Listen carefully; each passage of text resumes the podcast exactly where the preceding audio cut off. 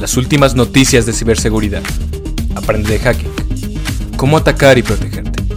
Nosotros somos hackers.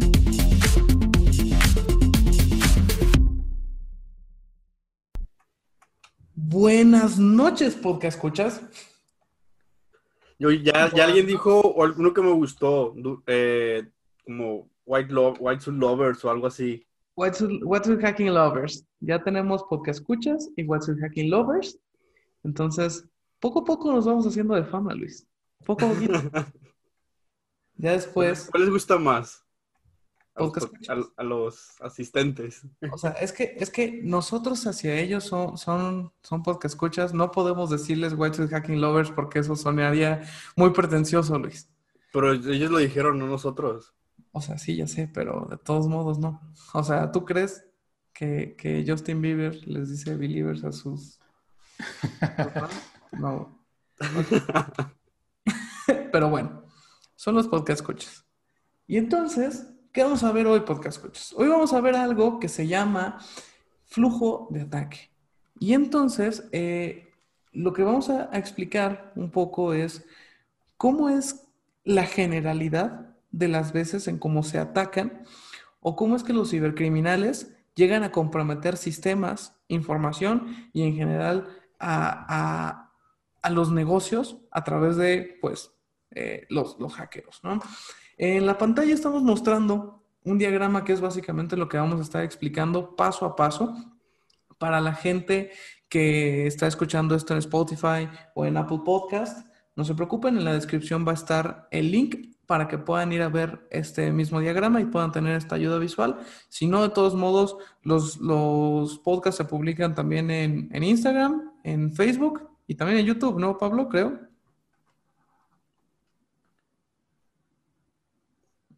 Creo que sí.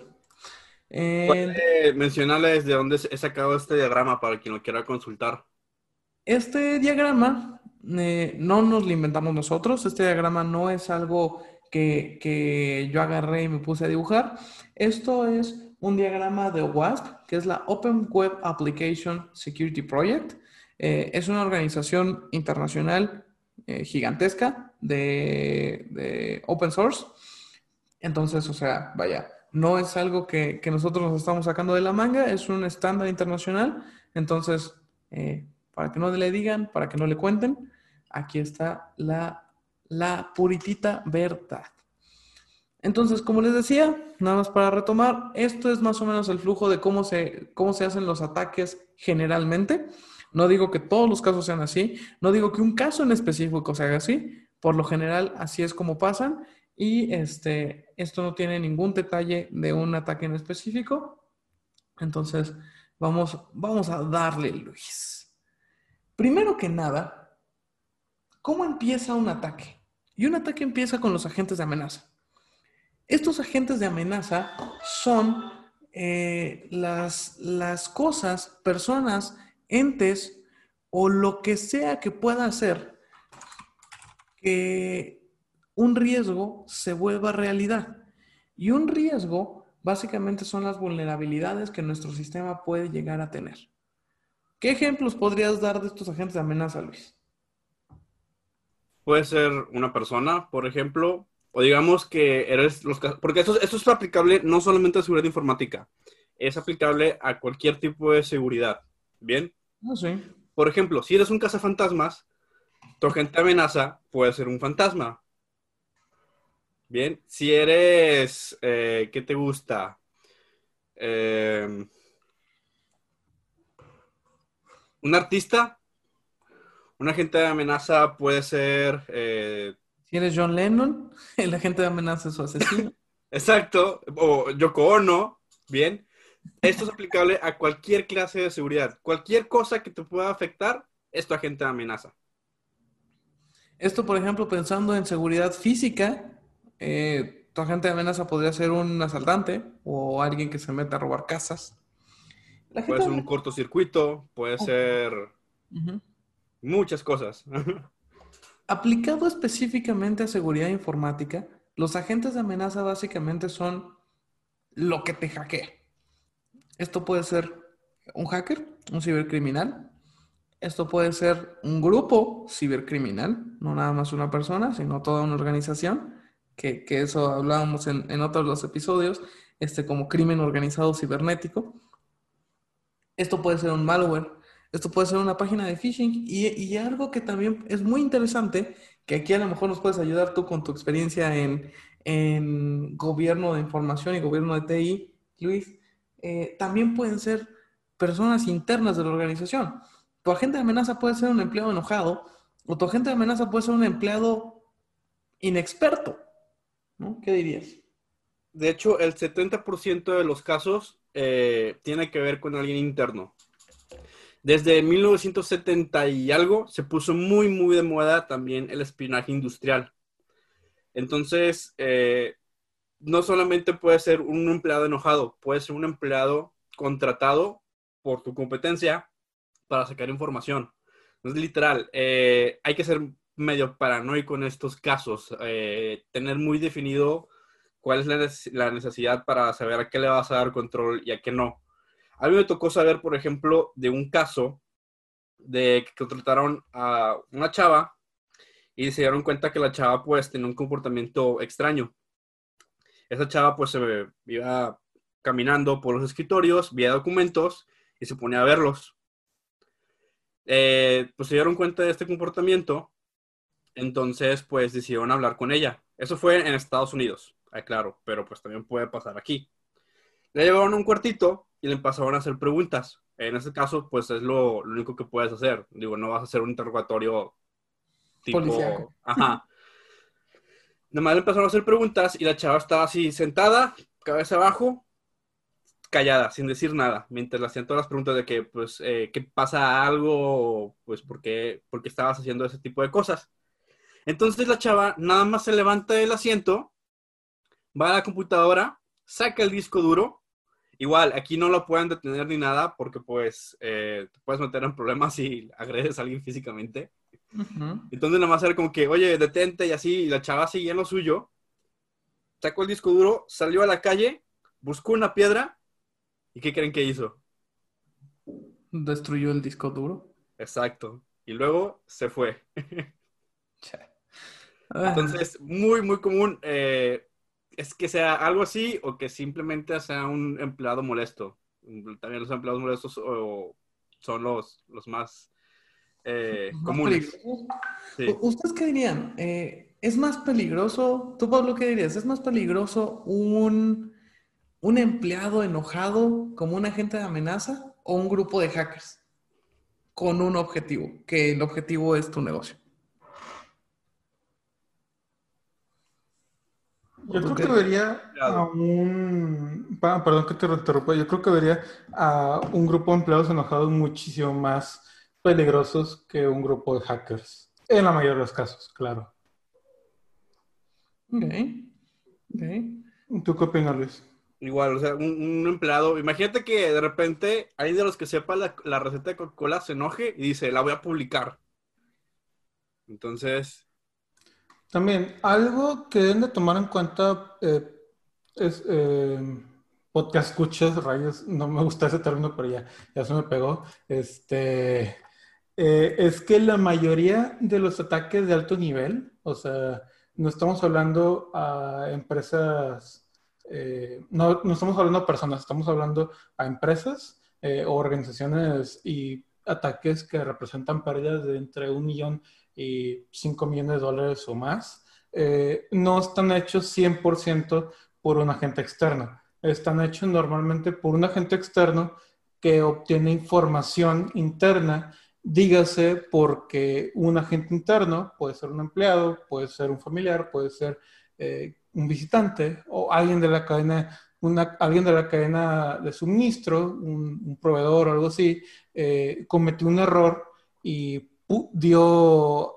de alguna forma información sensible o información interna al agente externo de riesgo, ¿verdad? Esto puede ser eh, cayó en un phishing, esto puede ser eh, contestó algo que no debía contestar en una llamada telefónica, esto puede ser publicó algo que no debía publicar en redes sociales eh, o en un sitio o lo que sea, ¿verdad? Pero la mayoría de los casos, por ejemplo, de hackeos bancarios, por, por dar un ejemplo, ¿verdad? Pero no necesariamente tienen que ser hackeos bancarios. Me refiero a cualquier tipo eh, de ataque de alto nivel. Este, tiene, tiene que ver con un agente externo que tiene alguna forma información interna.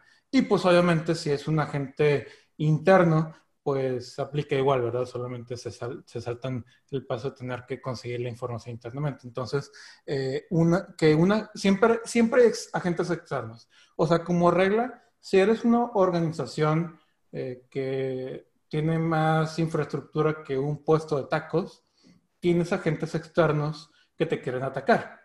Miles, ¿verdad? Potencialmente, o sea, porque estás hablando de que... Un puesto de tacos tienes agentes de amenaza. Bueno, sí, incluso, ¿verdad? Pero, pero estamos hablando de ciberataques y potencialmente este, ataques un poquito más sofisticados, ¿verdad? Pero eh, en términos generales, si tienes más infraestructura que un puesto de tacos, tienes eh, agentes de riesgo o agentes de amenaza en literalmente China, Rusia, eh, todo Sudamérica, todo América, Europa. O sea, hay, hay miles de hackers que te quieren atacar para sacar algún provecho de tus recursos, ¿no? Este, entonces, si un agente interno pone de alguna forma disponible la información para atacarte, dígase por despecho o porque alguien les pagó, por cualquier razón, alguien de los miles de agentes externos de amenaza va a tomar esa información y la va a utilizar para atacarte. Entonces se concreta, eh, pues, el impacto, ¿verdad? O se puede llegar a concretar el impacto al negocio. Digamos entonces que el Dream Team de los hackeos es una combinación entre un eh, empleado interno o entre una persona interna a tu sistema y un agente externo de amenaza. ¿Se podría como resumir todo yo, eso?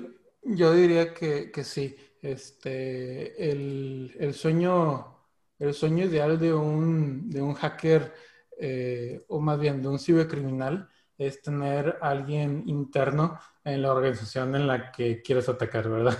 Este, porque eso ya te, te puede ahorrar meses o años de investigación. Y de reconocimiento y de todas esas otras etapas que, que, que están muy bonitas. Ok. Entonces, bueno, todo eso que acabamos de decir son los agentes de amenaza, que como les decía, es, es lo que nos va a atacar. De aquí nos vamos a los vectores de ataque, que los vectores de ataque son las puertas, ventanas o cualquier huequito que encuentren nuestros agentes de amenaza para entrar.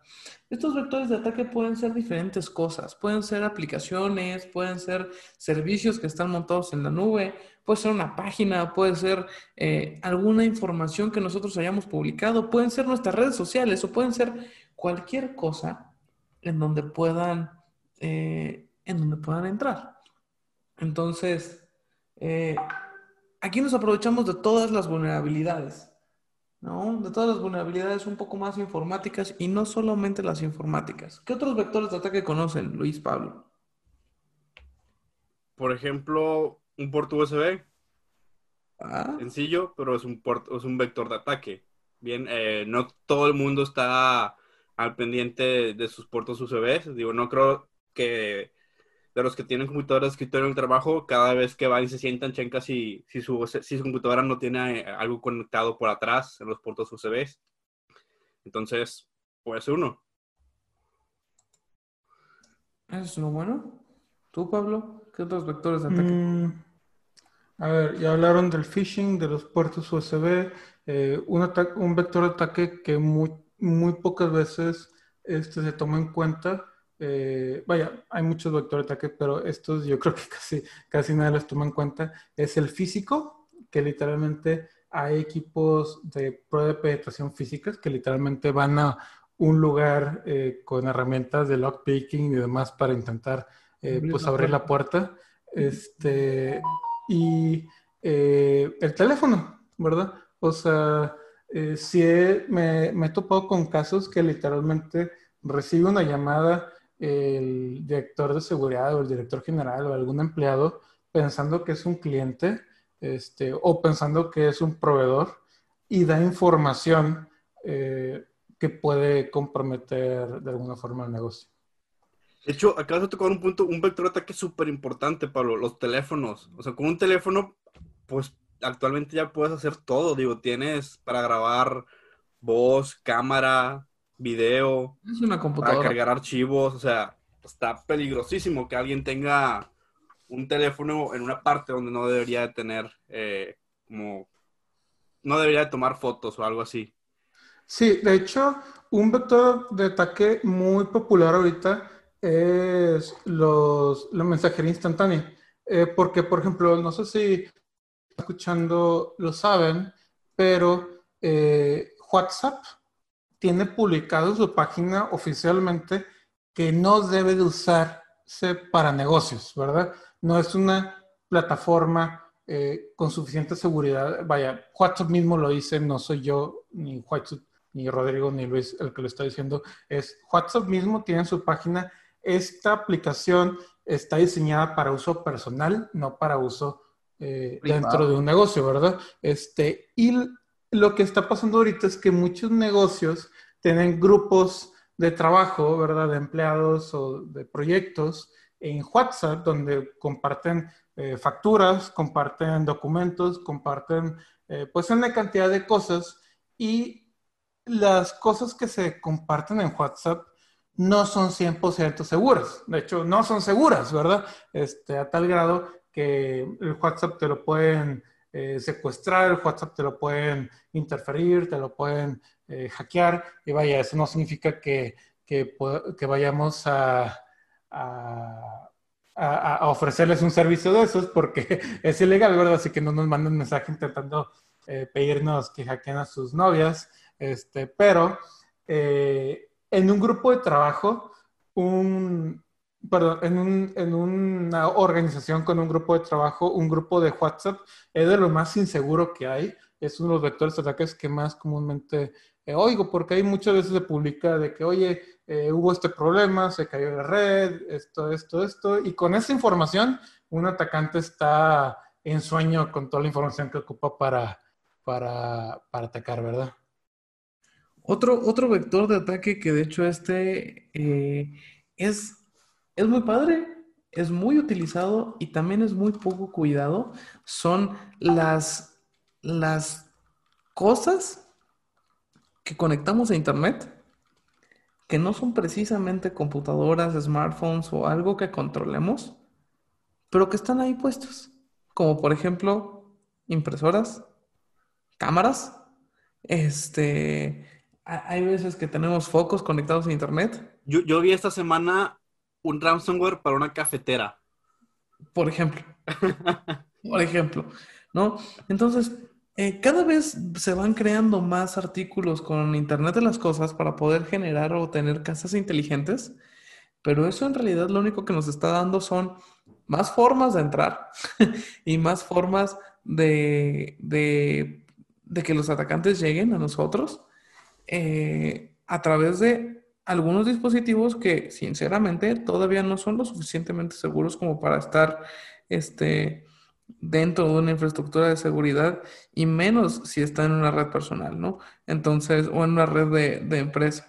Estos tipos de dispositivos también son vectores de ataque, también son cosas que pueden hackear y a partir de hacer un de ahí hacer un pivoteo o un este, eh, movimiento lateral para que a partir de tu cafetera hackeada, se pasen ahora sí a tu teléfono, a tu computadora, a tu red y a lo que quieras. Es otro vector que, es muy importante que tiene que cuidar. ¿Algo más que quieran comentar antes de pasar a lo siguiente? Luis, Pablo. Todo bien. Todo bien. Yo, yo digo que pasemos. Vamos a darle. Estos vectores de ataque, como les decía, son los que los agentes de amenaza utilizan para entrar. Es el huequito que, agarran, lo hacen más grande y entran y entran y entran hasta llegar a la cocina, en el caso de la cafetera, por ejemplo. Este, lo que sigue son las debilidades de seguridad. Y estas debilidades de seguridad son cosas que no hicimos bien en algún momento o cosas que no sabíamos que teníamos que hacer, porque también muchas veces la debilidad se da por ignorancia, porque no conocemos este, que tenemos que reforzar cosas que tienen que estar reforzadas. Este, y entonces se rompe esta debilidad de seguridad que, los hackers encuentran a partir de los vectores de ataque, rompen la debilidad y eso eh, afecta a nuestros controles de seguridad. Eh, eh, aquí, aquí nada más hay un como paso doble, por así decirlo, porque en realidad el control de seguridad es lo que no queremos que pase, o sea, obviamente no queremos que lleguen a nuestra infraestructura, este, y ese sería como un poquito nuestro control, a lo mejor es un acceso, a lo mejor son credenciales, a lo mejor es biométrico, a lo mejor es este, que tengas que tener la contraseña del Wi-Fi, simplemente. Ese es el control de seguridad que se rompe a partir de que se encuentra y se explota una debilidad. Entonces, siguiendo más o menos esta estructura, Luis, Pablo, ¿qué ejemplos podríamos dar tanto de controles de seguridad como de debilidades para romper esos controles? Por ejemplo, un control de seguridad puede ser un sistema biométrico, un punto de acceso con, sistema biométrico, y una debilidad puede ser que a lo mejor el sistema biométrico eh, sea susceptible a ser, que no, que no identifique bien cuando se trata de un dedo real o de un iris real a una foto o a un dedo de silicón, que llega a pasar. No todos los protectores, no todos los sistemas de biométricos saben diferenciar de cada uno de estos, porque pues utilizan tecnologías pasadas o simplemente están mal implementados. Otro sistema es el de doble autenticación, particularmente el que está basado en SMS o llamadas. Eh, y me gustaría mencionar este porque eh, es el método eh, que más fácil se puede vulnerar porque muchas veces se usa como respaldo, como recuperación, ¿no? Entonces, por ejemplo, en los WhatsApps hubo un tiempo en el que era muy sencillo interceptar un mensaje SMS y por ese medio podía secuestrar literalmente el WhatsApp de otra persona. Y hace poco, hace, o sea, no más de seis meses, ¿verdad? Este, hubo un ataque público aquí en, bueno, en Estados Unidos principalmente, pero también ah, funcionaba en México, en el que tú podías eh, llamar al buzón de voz de una, de una persona eh, y, y, ver sus mensajes de voz, ¿no? Entonces lo que hacías es que en WhatsApp pedías... Eh, la clave para, pues para que te manden la clave eh, de llamada a WhatsApp eh, la madrugada o algún, o algún momento en que eh, la víctima no iba a agarrar el teléfono y pues esa, ese mensaje se graba en el buzón de voz y pues se queda ahí, ¿no? Entonces cuando tú llamas al buzón de voz y sacas el código, pues ahí ya puedes secuestrar el WhatsApp. Ok. Ahí, hace rato que dijiste sobre los controles biométricos, Luis, hay, hay uno, hay algunos que no tienen anti-spoofing. Y entonces, por ejemplo, puedes pasar, si es un control facial, puedes pasar con una foto de la cara. O también, si son gemelos, también no, los alcanza a detectar, dependiendo también de muchas cosas, ¿no? La calidad de la cámara y... Sí, la, ciudad biométrica es algo muy difícil de implementar, muy, muy difícil. Mira, a lo mejor no es tan difícil, pero que sea una seguridad confiable, eso sí es lo difícil. Y en general todos los accesos. Aquí también, por ejemplo, un control de seguridad pensando ya más en una aplicación, puede ser el control es necesitas un usuario y contraseña. La debilidad es que tu usuario la tiene puesta en un post-it enfrente de su computadora, ¿no? Muchas Muy seguido. Muchas gracias. Entonces, o sea, tu control de seguridad se va al carajo porque entonces eh, básicamente puedes acercarte y leer cuál es el usuario y cuál es la contraseña, ¿no? Que esa sería la debilidad. Un poquito fue nada más como para, para explicar, ya tenemos varios ejemplos y así es como se rompen. Esto, cuando se rompe, llega a tener un impacto técnico. ¿Qué son los impactos técnicos? Los impactos técnicos son las cosas informáticas que nos pasan. Por ejemplo, que nos robaron una base de datos, por ejemplo, que tiraron un servidor, por ejemplo, que le cayó un ransomware a una computadora o a la cafetera, como dijo Luis hace rato. O este impacto técnico puede ser simplemente que apagaron todos los servidores y entonces la red se cayó. ¿no? ¿Qué otros ejemplos de impactos técnicos tienen? Un incendio. Eh, o, sea, sí, vaya, eso ya no es un ciberataque, eso ya es un atentado. Pero, pero funciona. si quieres, si quieres borrar una información de un servidor, puedes hacerlo así. Técnicamente es un ataque a la seguridad de la información, a pesar de ser un ataque físico, porque recuerden que seguridad de información y seguridad informática no es lo mismo. Eh, pero vamos a hablar algo un poquito más. Este, el terrorismo no es precisamente hacking. No, no, es un, es, una, es un atentado a la seguridad de información, eh, técnicamente hablando, pero vamos a hablar este, más en términos de ciberseguridad, ¿no? Este, eh, algo que podría suceder sería, bueno, básicamente hay tres cosas que pueden pasar, ¿no? Problemas en disponibilidad, problemas en confidencialidad o problemas en integridad. Entonces, o te pueden tumbar el servicio o tumbar la información, como lo que mencionó ahorita Luis Rodrigo, ransomware, eh, literalmente que puede llegar hasta afectar tu cafetera, pueden eh, interceptar lo que está pasando en tu, en tus infraestructura. Puede ser ver tu base de datos, puede ser eh, ver tus contraseñas, puede ser ver tus facturas, ver tu algo o, puede modificar de alguna forma o comprometer la integridad de la información, entonces puede modificar a lo mejor las contraseñas, eh, los bases de datos, etcétera, ¿no? Ok, ok. Efectivamente, tenemos a nuestra superficie de la seguridad, que es la confidencialidad, disponibilidad e integridad. Y entonces, en realidad, nuestros impactos técnicos pueden afectar a cualquiera de esas a dos de esas o a las tres, ¿no? O sea, también no son excluyentes. Este, si por ejemplo nos tiran todo el site, pues le dieron en la torre a todo, no nada más a la confidencialidad, ¿no? por decir algo. O si llega un terrorista, como dijo Luis, y entonces incendia todo el site, pues vaya, este, sí le pega un poquito a nuestra triada de la seguridad. Estos impactos técnicos, al final de cuentas, se traducen en impactos al negocio.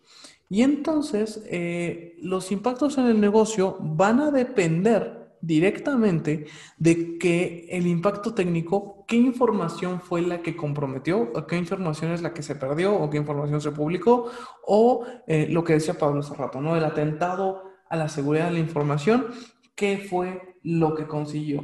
Y esto es porque en realidad el impacto del negocio va a depender mucho eh, de, esta información porque pues es lo que significa o lo que en realidad vale para el negocio. Pensemos en, un ejemplo. Digamos que este, te roban información y entonces te hackean, sacaron todo lo que tenías, pero es en tu servidor en donde tienes la página web. Y entonces en realidad te robaron información que ya es pública. Bueno, el impacto del negocio entonces en realidad no es tan grande. ¿Tienes una brecha de seguridad? Sí. ¿Te hicieron un ataque? Sí. ¿Qué información robaron? ¿Información pública? Eh, ten cuidado, pero en realidad eso no es algo, algo increíble. En cambio, si esa información que te hubieran robado es información de las cuentas de tus usuarios, ah, bueno, ahí ya cambia la cosa. Porque entonces no nada más te hackearon a ti, sino hackearon a todos tus usuarios. Y entonces tu impacto al negocio es muy diferente porque tienes que dar aviso, tienes que hacer una campaña para que te pueda, eh, para que la gente cambie sus contraseñas. Tienes que hacer eh, campañas de, de reconcientización y también para poder recuperar la confianza de tus clientes entre muchas otras cosas. Entonces, este impacto al negocio es muy variable, pero así como es de variable, este puede ser de peligroso. ¿Algo que analizar? Que aquí también hay mucho que tener en cuenta eh, que dependiendo del ataque es el impacto que va a tener tu negocio, ¿verdad? Y la criticidad. Digo, no es lo mismo que te hagan un defacement a que te hagan un SQL injection. Bien, Sí, ponle que con el defacement es muy llamativo, la gente entra a la página y dice, ah, mira, se le cambiaron, jajaja. Pero pues, cuando se trata de información, ahí estamos hablando de, un punto crítico para el impacto del negocio. Pablo. No, nada más. No tengo nada que ver ahí. Este, pues es cierto, ¿no? Claro, eh, si nos escuchan a Pablo y a mí muy callados, es porque Rodrigo es un máster en, este tipo de temas. Entonces, créanme que pueden aprender bastante de, todo esto. No se preocupen, no se preocupen. De todos modos, aquí, aquí andamos todos. Eh, básicamente, así es como funciona la generalidad de los ataques. Eh, este es un flujo que, digamos, podría aplicar a cualquier tipo, no solo de ataque, sino de seguridad, como dijo Luis al inicio. Este y entonces, aquí lo que me gustaría que hiciéramos es una pequeña dinámica de hackers, de ir explicando un ataque real, algún ataque que conozcamos o algún ataque que hayamos hecho, sobre todo este, ustedes, Pablo y Luis, que son los que se dedican más a esa, a esa parte que yo, y que vayan poniendo, o sea, quiénes son el agente de amenaza, quién es el vector de ataque, cómo se rompen las debilidades y controles, los impactos técnicos y al final el impacto del negocio, para que también quede un poquito más claro toda esta parte del flujo. ¿Qué dice? Vale. Ok, va. A ver, creo que tengo un ejemplo que ya les he platicado antes a ustedes. Este, no sé si lo había platicado en el podcast, pero ahí va. Este, hace, hace un tiempo hice un pentest de una empresa de caja negra. Este, lo único que se me dio eh, no se me dio wifi, no se me dio nada, se me dio solamente un cuarto, que es, bueno, la sala de espera de, de, la empresa, y ya, no, o sea, ni siquiera se me dejó entrar por la, a la empresa, ¿no? Este, y solamente tenía esa sala eh, y mi laptop, ¿no? Empiezo a ver y este, me puedo conectar a la, a la red inalámbrica de invitados. Sin embargo, en la red inalámbrica de invitados no encontré mucho, este, pero eh, encontré qué tipo de seguridad tenía. Entonces, este, y Pablo, nada más quiero, o sea, que, vayamos como por los pasitos. En este caso, en este ataque que está comentando Pablo, él es el agente de amenaza.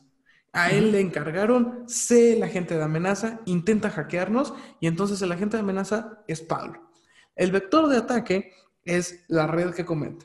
Ahora sí sigue. Sí, este, entonces, como menciona Rodrigo, aquí el vector de ataque me doy cuenta que tendría que ser la red, ¿verdad? Porque no tengo acceso a nada más. No había muy de, mucho de otra, este, mínimo en ese momento, ¿verdad? Obviamente podía ponerme creativo y luego pedirle a algún empleado que ponga un OCB o lo que sea, pero en ese momento lo que quería probar era si el vector de ataque de la red de alguna forma podía funcionar.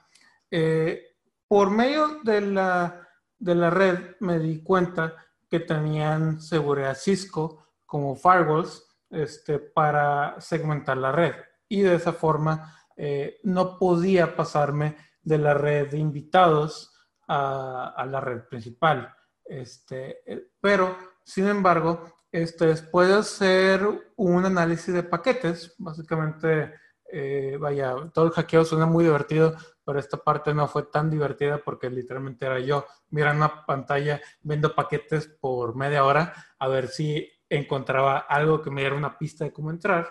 Identifico que viene un paquete o un hilo de paquetes de un segmento que no es en el que estoy.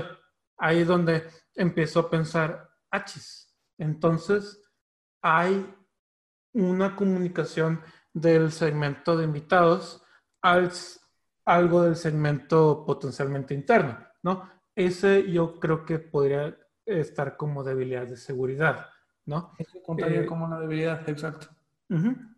Y control de seguridad sería el firewall, que en este caso eh, no fue adecuadamente eh, securizado, no, no, perdón, no fue adecuadamente configurado.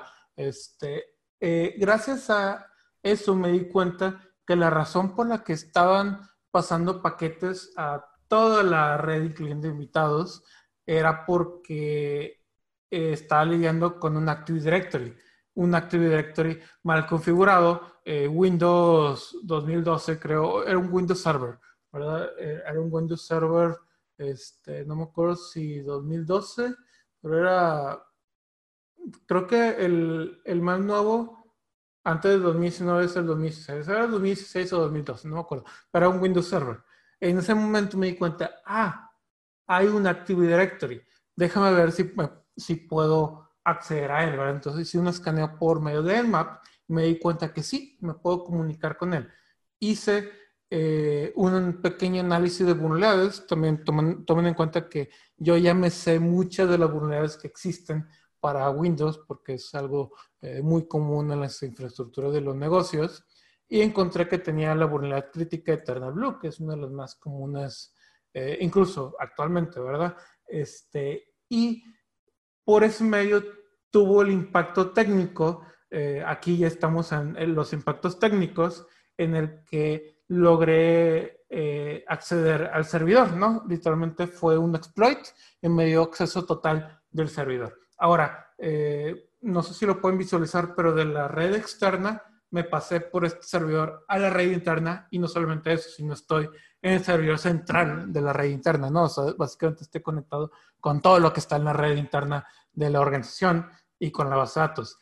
Por ese medio obtuve eh, acceso al sistema de facturación, al ERP, al sistema eh, de nómina eh, y a varios otros sistemas críticos para el negocio, ¿no? Vaya hasta los correos, pude, pude acceder. y finalmente, pues me metí a la computadora por ese medio, porque recuerden que el Active Directory es como el centro de datos, por así llamar por así llamarlo, de la organización, mínimo en la mayoría de los casos.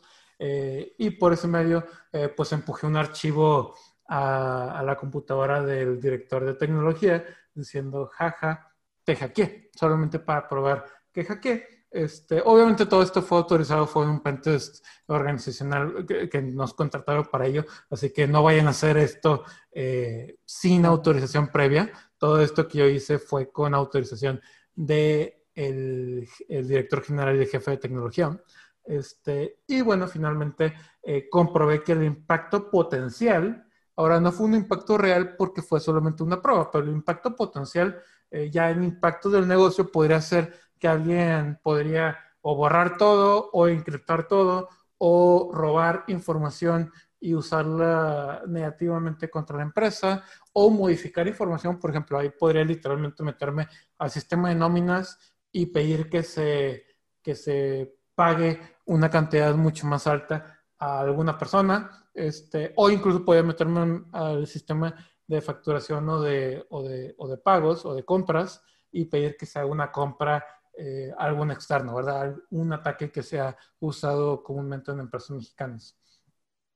Eh, y bueno, yo creo que eso ya fue todo, todo el framework de, de ataque, ¿no? O flujo de ataque.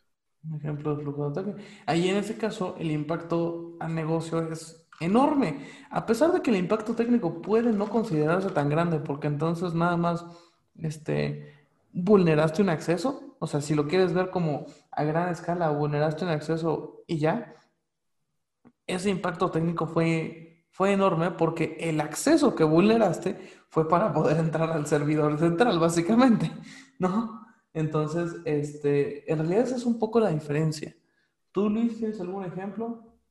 Yo, por ejemplo, eh, algo, diré algo más sencillo, que sería de mandar un spoofing, un, más bien un correo con spoofing, fingiendo que eres alguien de finanzas o alguien así, pidiendo el pago de tal producto, bien que es un proveedor eh, relativamente eh, común a que se le compra, diciendo que era urgente la compra del equipo y pues esperar a que paguen por él y nada más ir a recoger el producto. Mm, ok, estos dos ejemplos son de personas. Yo les quiero dar un ejemplo de, un malware. Aquí el agente de amenaza puede ser un ransomware, que eso se vio mucho en el 2017 y que le pegó a todo el mundo WannaCry y, y que a partir de ahí el Bitcoin salió volando y cosas de ese estilo, ¿no? Entonces, este, aquí nuestro agente de amenaza es un, ransomware. El vector de ataque puede ser una persona que caiga en un phishing, una USB maliciosa, este, un, un, archivo que se encontraron por ahí que descargaron, spotifygratis.apk, este, o lo que quieras, la forma en cómo te puede llegar este ransomware. ¿Qué es lo que rompe de debilidades de ciberseguridad? básicamente que tu computadora no está actualizada y tiene una versión de SMB este, 1.0 por el cual puede entrar Eternal Blue y entonces darle en la torre con el ransomware. El control que rompen es justamente esa autenticación que la vulnerabilidad de Eternal Blue este, nos, deja, nos deja pasar. El impacto técnico es que todo se cifra, porque entonces llega el, el malware, cifra toda la información que tiene y además otra cosa que, que tiene específicamente el ransomware de WannaCry es que se propaga por sí solo, entonces tiene una funcionalidad ahí medio extraña de entre virus y gusano porque se propaga a través de redes pero cifra archivos. Este, y de ahí el impacto técnico, digo el impacto al negocio, puede ser tan grande como que entonces te quedaste sin información y tienes que pagar una cantidad increíble de dinero o tu impacto al negocio puede ser chiquito porque entonces tienes un backup. O sea, esos son el tipo de cosas y así es más o menos cómo funciona y por eso les comentaba que este flujo de ataque puede aplicar para cualquier ciberataque o en general para cualquier tipo de seguridad. ¿Algo que quieran agregar? Este, Pablo, Luis, ¿algún otro ejemplo? ¿Cómo, cómo defenderías esta parte, Luis? ¿Qué, ¿Cuáles son las cosas, tú que eres acá el, el semidios del hardening, cómo defenderías eh, las debilidades de ciberseguridad o cómo harías menos, menos los vectores de ataque?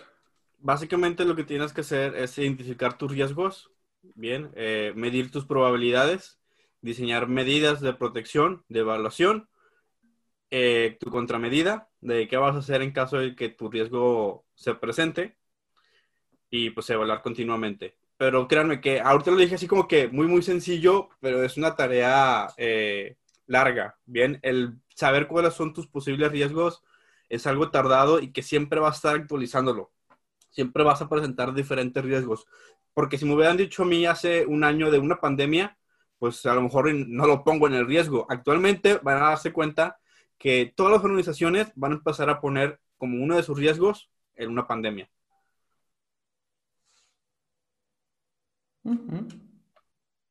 Sí, de hecho como, como un nuevo escenario. Sí. que no, que no lo imaginabas hace, hace unos pocos años, pero, hey. Hace unos meses, güey. ¿Cuáles años, güey? O sea, hace Bueno, sí, meses. Imaginabas sí, cierto, cierto. no, hay, hay muchos memes que dicen que quién lideró el, la revolución. No, es que sí, eso es, eso es otro real. Las, las empresas aceleraron su, pues, su parte tecnológica como 30%, algo así había visto, eh, gracias a la pandemia, porque tuvieron que ponerse las pilas para empezar a trabajar desde casa, no les quedó de otra. Que era la transformación digital de la empresa, ¿quién la dirigió? Este, el, el, director de TI. el director de TI. coronavirus. No, sí, ya sé. Pero sí, o sea, parte ahora de los diferentes controles que tienes que poner también va a ser la, en caso de pandemia, eso va a ser otro de los, eh, escenarios a, a, considerar. E incluso con la llamada nueva normalidad, pues tiene sus nuevos riesgos, ¿no? Y tiene sus nuevos vectores de ataque y tiene sus nuevas debilidades de seguridad.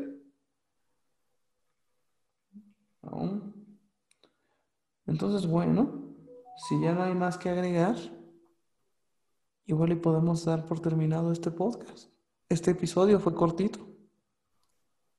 Fue corto, pero fue muy completo. Fue muy corto, pero muy conciso. Me late, me gusta. Podcast Escuchas, gracias por su atención y por su continuidad con nosotros.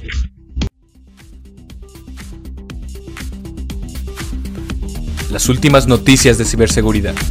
Aprende de hacking. Cómo atacar y protegerte. Nosotros somos hackers.